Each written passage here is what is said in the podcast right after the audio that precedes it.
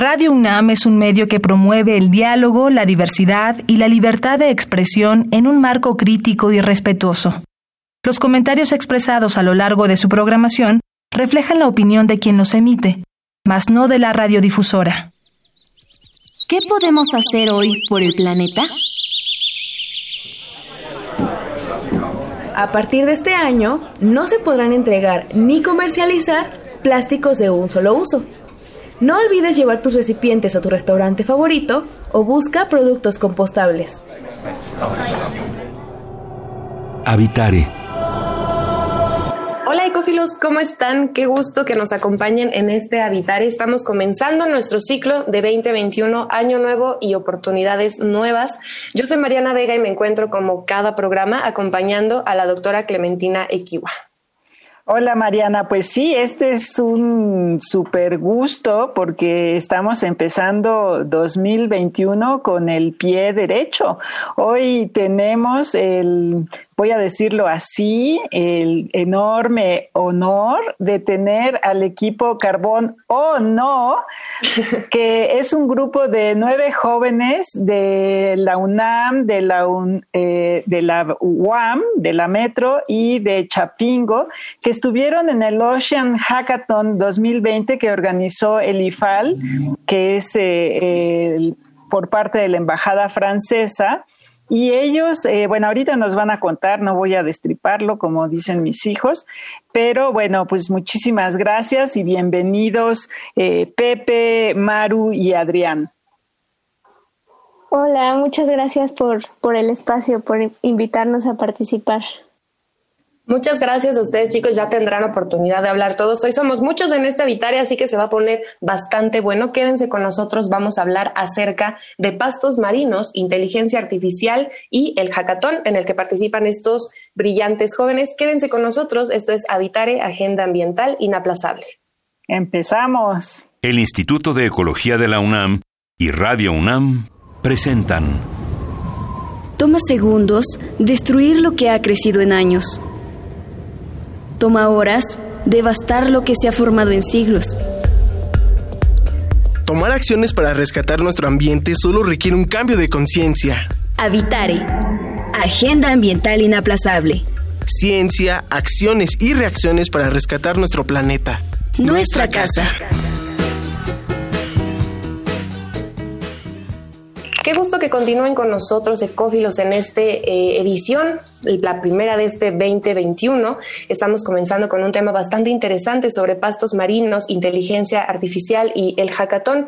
Clementina, siempre vemos en todos lados la necesidad urgente de enfatizar las pequeñas acciones que tienen el potencial de mitigar estos terribles eh, pues acontecimientos que crea el cambio climático en nuestro país y quién pensaría que se crean eventos no solamente a nivel local, sino a nivel mundial y que México está muy bien representado en estos.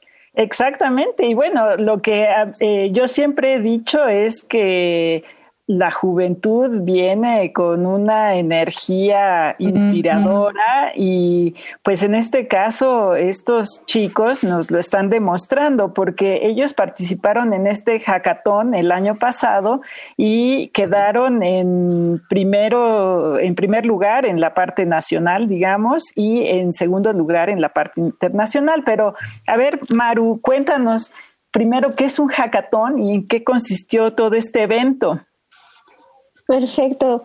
Pues básicamente un hackathon es un, evento en el que formas equipos, eh, te dan un reto y tienes que resolver el reto con alguna propuesta de valor o algún protocolo o algún prototipo. Eh, para, este, para esta función te dan acceso a bases de datos y entonces lo que se busca es utilizar recursos eh, en línea y también recursos en cuanto a programación y demás temas para poder llegar a una, a una propuesta. Eso es un hackathon. En este caso, el hackathon, el Ocean Hackathon, era dedicado a problemáticas del mar o relacionadas con el mar. Y entonces nos dieron acceso a bases de datos pues que estuvieran relacionadas, tanto nacionales como internacionales. Cuéntanos, por favor, José, ¿Cuál fue su interés o con qué motivación es que ustedes se unen y se quieren aventar al reto de hacer este hackathon? Y cuéntanos un poquito cuál es la idea que tuvieron al inicio para hacer su proyecto. Pues creo que todos estamos unidos por el amor al arte, el amor a la ciencia y el amor al mar. Este, eso fue lo que a la mayoría nos unió para este, entrar en este proyecto. Y al principio éramos un equipo muy grande porque pues la entrada es este, libre, no hay como un, cupo. Entonces, por logística el equipo se dividió. Entonces, decidimos eh, que cada equipo se eh, dedicara a hacer una propuesta para resolver el reto que nos tocaba, que era la modelación, la modelación de los pastos marinos en Campeche. Y este, nosotros decidimos enfocarnos en, los bonos de carbono, en los, en los proyectos verdes de, carbono azul. ¿Cómo van definiendo este reto? ¿no? Empezar por eh, decidir eh, modelar el desplazamiento de pastos marinos, cómo lo miden o qué información tenían para poder eh, identificarlo y verlo. El, reto en sí, ah, perdón. Pero no está bien, Adrián, perdón. Ah, este, el, reto en sí eh, ya era una serie de retos preestablecidos una vez que nos inscribimos al concurso y la cuestión era más bien eh, ver cómo, qué propuestas teníamos para resolver esos retos preestablecidos. Nosotros, como comenta José, elegimos el de la modelación del desplazamiento de los pastos y bueno, eh, nos fuimos decidiendo y depurando a esta parte de los bonos de carbono, pues por la alta capacidad que tienen los pastos marinos para capturar este carbono, que es una característica eh, pues propia de ellos y es lo que los hace tan relevantes para este tema y esa función. A mí me gustaría saber, chicos, con esto que están diciendo, seguramente cuando se lo platican a su familia o a sus amigos que no están involucrados en el tema, a lo mejor se quedan con cara de, oye, suena muy padre lo que me estás diciendo, suena muy importante, pero ¿cuál es la relevancia que esto tiene en nuestros días? ¿no? ¿De qué manera ustedes le presentan este proyecto a las personas para que nuestros radioescuchas se comiencen a interesar en cuál es la importancia de tener esto? Cuéntanos un poquito, Maru. Sí, pues primero empezar por los pastos marinos, ¿no? Que a veces están un poco desapercibidos. Los pastos marinos son plantas con flores que viven y están adaptadas a sobrevivir debajo del mar. Ahora, lo interesante de ellos es que forman praderas de pastos marinos y lo que, lo que ayudan, lo que el, el principal, digamos, servicio que nos brindan es que funcionan eh, como bosques, realmente como los bosques terrestres, nada más que en el mar, y, e incluso son más eficientes en la captura de carbono.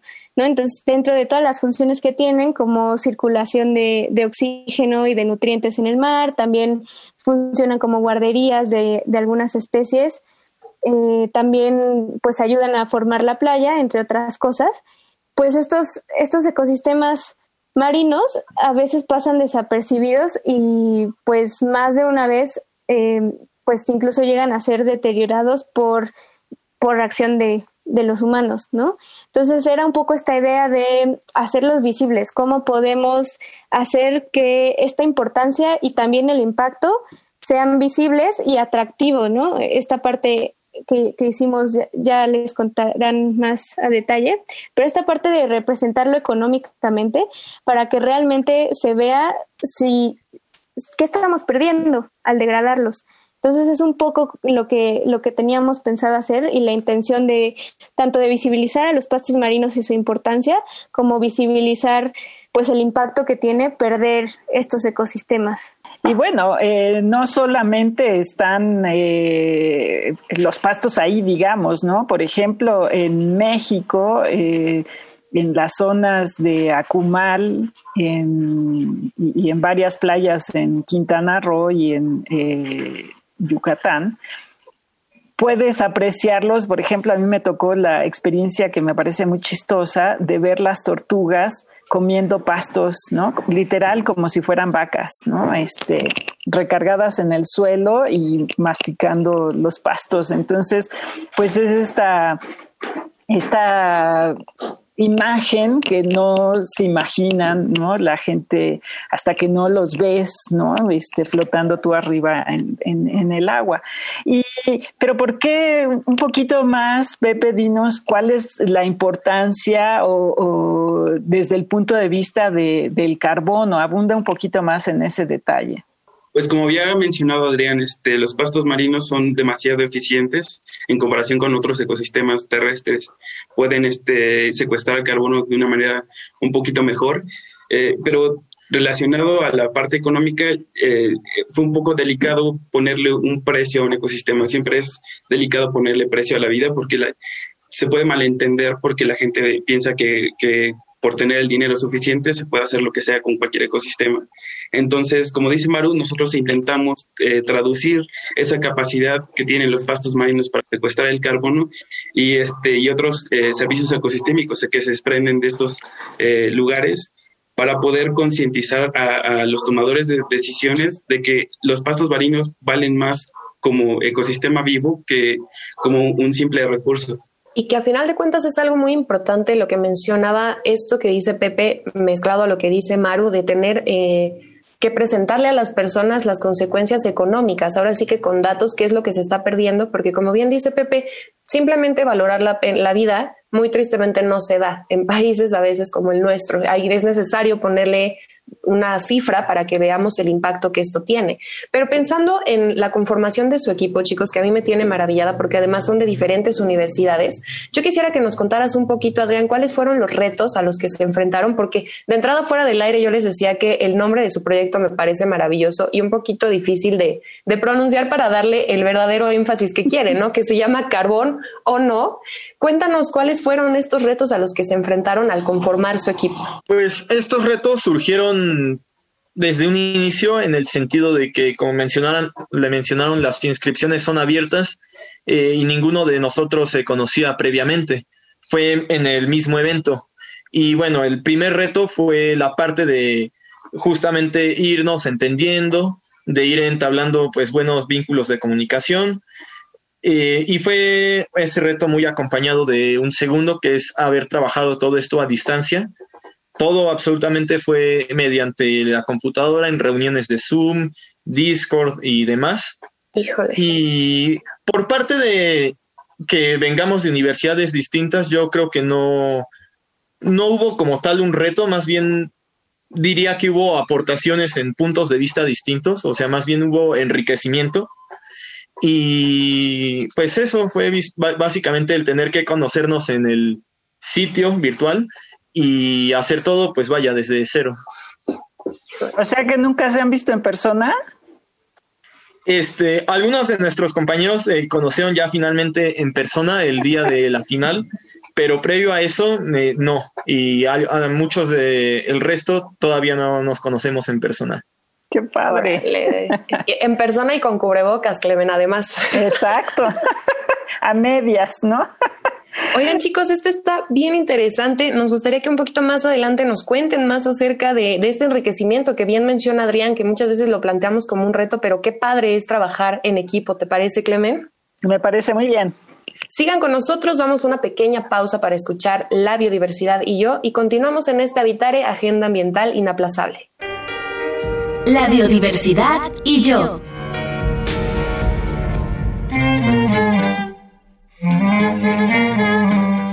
Sirenia es el nombre del orden de animales que agrupa unos mamíferos marinos de gran talla y de color gris. Los marineros solían confundirlos con sirenas, de ahí el nombre Sirenia. Hay varias especies de manatíes, la mayoría viven en zonas tropicales de América y del continente africano. También conocidos como vacas marinas, son mamíferos marinos herbívoros que viven en las aguas poco profundas y en las áreas costeras pantanosas. En América hay manatíes en el sistema recifal mesoamericano y en México habitan en ríos, sistemas lagunares y bahías que van desde Veracruz hasta Quintana Roo. Son animales solitarios y muy curiosos. Duermen debajo del agua, subiendo a la superficie para tomar aire a intervalos de 20 minutos y buscan alimento en las aguas poco profundas. Su alimento favorito son los pastos marinos, los cuales crecen sobre lodo, arena, arcilla y en ocasiones sobre las rocas. Los pastos marinos son plantas con flores que viven sumergidas en el agua, anclados por sus raíces al sustrato.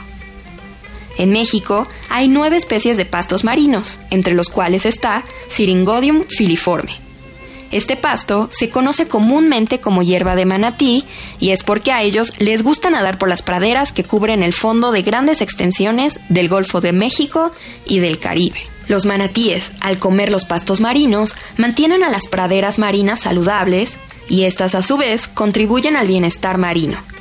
Desafortunadamente, la urbanización costera amenaza las aguas poco profundas, donde los manatíes duermen y se alimentan, por lo que esta especie está incluida en la lista roja de la Unión Internacional para la Conservación de la Naturaleza, clasificándola como especie vulnerable. Las mayores amenazas a los manatíes son la pérdida y modificación de los hábitats costeros y lagunares y la contaminación de los cuerpos de agua.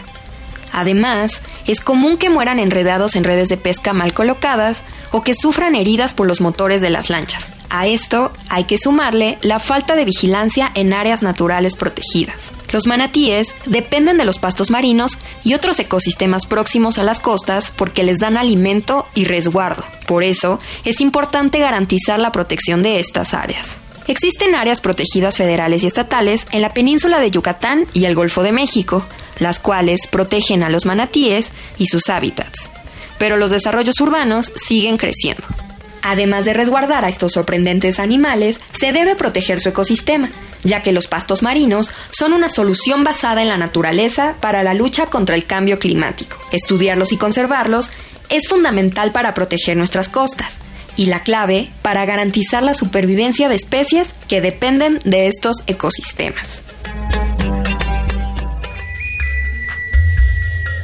Escuchas Habitare, Agenda Ambiental Inaplazable. Gracias por continuar con nosotros en este Habitare Ecofilos. Antes de continuar con esta maravillosa charla, queremos recordarles las redes sociales para que nos manden sus dudas y todos los comentarios que tengan de este programa. ¿Cuáles son, Clemen? Sí, por favor, en Facebook estamos, estamos en arroba Instituto de Ecología UNAM, en Twitter arroba y Ecología UNAM y en Instagram Instituto-Ecología UNAM para que por ahí nos puedan escribir todo lo que ustedes quieran al respecto de este tema que es tan fascinante. Estamos hablando de la mezcla entre pastos marinos, inteligencia artificial y hackathon. Yo tenía esta duda, Clemen, al hablar de inteligencia artificial, creo que las películas ya nos hicieron bastante daño. Estamos pensando siempre en robots asesinos, ¿no? Todo muy futurista, autos que vuelan, pero está interesante ver cómo se mezcla en estos proyectos cuya finalidad simplemente es salvar al mundo, básicamente, y hacerlo un lugar mejor. Pues sí, y bueno, uno de los grandes retos en todos estos problemas globales es eh, que tienes una cantidad de información brutal, por un lado, y por otro lado es que tienes que seguir eh, capturando la información. Entonces, bueno, ahorita eh, nos van a platicar ¿Cómo le hacen ¿no? para conjuntar estas dos cosas y cuál es el papel de la inteligencia artificial eh, con, la información biológica que están obteniendo de algún lado? ¿no? Supongo que bases de datos. Cuéntanos, Maru, te toca, ¿verdad? Sí. Muy bien. Sí, básicamente lo que hicimos es que utilizamos imágenes satelitales de Landsat 8 en, en específico entonces, estas, imágenes satelitales nos dieron la información que necesitábamos para conocer la presencia de los pastos marinos. A partir de ella, lo, que hicimos es em, utilizar un, bueno, entre algunas otras procesos de, obtención de información y pues para también analizar la información que teníamos, hicimos clasificaciones supervisadas y finalmente utilizamos un modelo preentrenado de redes neuronales convolucionales eh, para poder hacer esta clasificación de presencia, ausencia de pastos marinos y de esa manera tener pues el objetivo principal del reto, ¿no? Que era ver cómo cambiaba la cobertura de los pastos marinos. Esa fue la parte de inteligencia artificial que utilizamos y a partir de ella fue cuando ya viene el desarrollo de digamos, este extra ¿no? de nuestro proyecto y relacionarlo con, con, los bonos de carbono y el costo social del carbono. Y hablando de este, esta cuestión social, perdón, Clemen siempre sabe que yo pues me meto mucho en eso, no digo socióloga al fin y al cuentas. Me gustaría que nos cuentes, Pepe, ¿qué actividades humanas, hace rato ya se referían a que pues estamos hablando de, de un ecosistema que se encuentra en el mar, pero qué actividades en nuestro día a día o que los seres humanos realizamos están afectando a este ecosistema? Pues este, principalmente los desechos que, que terminan bueno, en los ríos y después se van a los mares, afectan muchísimo a los pastos porque empiezan a eutroficarse, o sea que se llenan de nutrientes que son alóctonos, no pertenecen a ese sitio, y también empiezan a enterrar a los mismos pastos, lo cual dificulta la fotosíntesis. Este, el cambio de pH, por también la temperatura del, del, nivel del mar debido al, cambio climático, también es un factor que puede afectar este, el funcionamiento de estos ecosistemas. Fíjense, ahorita yo estoy eh, con la magia de tener eh, la computadora y, eh, mi otro dispositivo aquí al lado. le piqué a Google Earth, que se me hace que es una herramienta maravillosa, y voy a invitar a nuestros radioescuchas a que se asomen por ahí, que busquen en Google Earth el Parque Natural Petenes de Rías Celestún que creo que es el que ustedes trabajaron, ¿no? Y asómense y vean eh, las características que tiene la zona desde el punto de vista de ecosistemas en, eh, terrestres en la región, cómo se ven, eh, la parte donde supongo que están los pastos, que es ya del lado del mar hacia ah, donde está propiamente lo que sería el borde de la playa y eh, la intervención humana, que se ven los cuadritos ahí de entre casas y, zonas eh, de cultivo, etcétera, etcétera. Entonces eso nos va a ayudar a tener un poquito esta idea de, de cómo estamos afectando esta región, ¿no? Entonces, eh, yo lo que quiero preguntarles ahora, ya que tienen toda esta información, que ganaron un, segundo lugar en, internacional, ¿cuáles son los siguientes pasos para darle continuidad a este proyecto? Porque pues ya hicieron un gran esfuerzo y puede tener un gran impacto, pues no solamente para beneficio de nuestro país, sino del mundo. Sí, este, definitivamente tenemos planes para el futuro eh, en distintos plazos. A más corto plazo es el seguir perfeccionando el método que desarrollamos eh, para hacerlo más preciso y para eh, poder tener una corroboración en campo. De hecho, estamos planeando, ya presupuestando y demás, una salida, una próxima salida al sitio de estudio, donde vamos a, número uno, poder verificar los modelos que ya realizamos eh, y bueno, estimar qué tan precisos son comparados con datos en campo, levantar nuevos datos eh, que nos pueden ser muy valiosos para continuar mejorando el proyecto y posteriormente a eso, ya que esté bien refinado, tenemos la idea de justamente expandirlo no solamente al área de los petenes, sino a otras zonas. Ahí mismo, bueno, en una zona cercana puede ser en la, este, en la isla del Carmen, que también tiene una fuerte presencia de pastos marinos, pero tiene mayor eh, actividad antrópica que los puede estar eh, dañando. Otras zonas de México o incluso es un método que podría, como mencionas, aplicarse en otros lados del mundo. Así que nuestros pasos son el refinamiento y la expansión y que suena maravilloso, que ojalá sea algo que sí se lleve a cabo y sobre todo que se expanda a otros grupos de jóvenes investigadores tales como ustedes, porque creo que ese es el futuro. A mí me gustaría preguntarte, Maru, ya con esta experiencia del hackathon, con todo este equipo maravilloso que lograron conformar y las intenciones, porque ya tienen resultados y tienen un plan a futuro para actuar con ellos. Pero bueno, creo que esta pandemia de COVID-19 llegó a alterar la realidad de que todos teníamos del mundo. Me gustaría saber tú qué opinas, si a futuro es posible que se mezclen estos temas de inteligencia artificial y tan solo el hecho del distanciamiento social para llevar a cabo investigaciones tan importantes como la suya. Sí, pues como dices, esta parte de estar a distancia y tener que interactuar a distancia y demás, pues sí, a lo mejor puso muchos obstáculos a, a la vida de todos, pero creo que también nos dio oportunidades de explotar estas, estas áreas, como es la inteligencia artificial y las imágenes satelitales justamente. Y entonces, claro que es aplicable. De hecho, parte de lo que estamos intentando profundizar y desarrollar un poco es intentar establecer una metodología que sirva de evaluación para, para estos ecosistemas de carbono azul y que en un futuro pueda ser utilizada en, en el mercado de bonos de carbono, ¿no? Como sabemos, algunos países, en algunos países ya está en marcha los, los mercados de carbono, en México aún no, está en una fase piloto, pero yo creo que no va a tardar, ¿no? Es algo que no va a tardar y que no debe tardar en el mundo, entonces sí, definitivamente es algo que podemos explotar. Pues está padrísimo. Creo que ya se nos está por acabar el tiempo. Eh, no sé si quieran decir algo más, José, qué puede hacer la gente, ¿no? Como para participar en estos proyectos. No se puede incorporar una porción de, de ciencia ciudadana, ¿no? Que reporten qué es lo que está sucediendo en sitio, ¿no? Porque bueno, ahorita tenemos este problema de que no podemos ir nosotros, ¿no? Lo que implica, pero ahí hay gente viviendo, ¿no?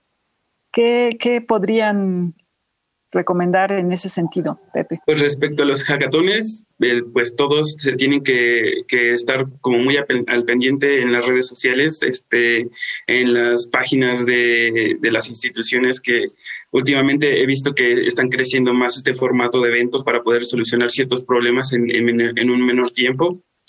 Y respecto a los pastos marinos, ahí la educación yo creo que es el arma fundamental que tenemos contra el cambio climático, no solamente para mejorar los, eh, los ecosistemas marinos o costeros, sino en general. Perfecto, y bueno, ya como se nos está acabando el tiempo ahora sí de este Habitare, Adrián, ¿qué te parece si ahora sí que fuera del aire nos pasas toda la información para que nosotros en las redes sociales les compartamos a las personas cómo le den seguimiento a lo que ustedes están haciendo y que les puedan apoyar? ¿Te parece? Me parece perfecto y nada más quisiera hacer un último comercial, que es que tenemos nuestra página de Facebook que se llama Carbón o No. Pueden seguirnos ahí y bueno, más información ya se las estarán pasando. Muy bien. Perfecto, nosotros se los compartimos por nuestras redes sociales, Clement, que por favor recuérdanos cuáles son. Eh, estamos en Facebook en arroba Instituto de Ecología UNAM, todo junto, en Twitter arroba y Ecología UNAM y en Instagram Instituto-Ecología UNAM. Y antes de que nos despidamos, creo que es súper importante mandarle un gran saludo y una felicitación enorme al resto del equipo de este maravilloso grupo de jóvenes. Un saludo enorme a Christopher, Ismael, a Karen, a Luis Gerardo, a Miriam y a Sara, que pues bueno, toda la felicitación del mundo y que sigan trabajando como lo están haciendo hasta ahora. Exacto. Y bueno, pues no nos queda más que agradecerle al Instituto de Ecología de la UNAM y a Radio UNAM en la asistencia a Carmen Sumaya, información de Aranza Torres e Italia Tamés. En las voces de las cápsulas estuvo Lisbeth Mancilla, operación técnica y producción de Paco Ángeles, y en las voces los acompañamos Mariana Vega y Clementina Equiwa. Los esperamos en el próximo Habitare Agenda Ambiental Inaplazable. Hasta la próxima. ¿Qué podemos hacer hoy por el planeta? Cuando laves ropa a máquina, utiliza los ciclos ahorradores. Para mejores resultados, procura remojar tus prendas antes del lavado y aprovecha esa misma agua para llenar parcialmente tu lavadora.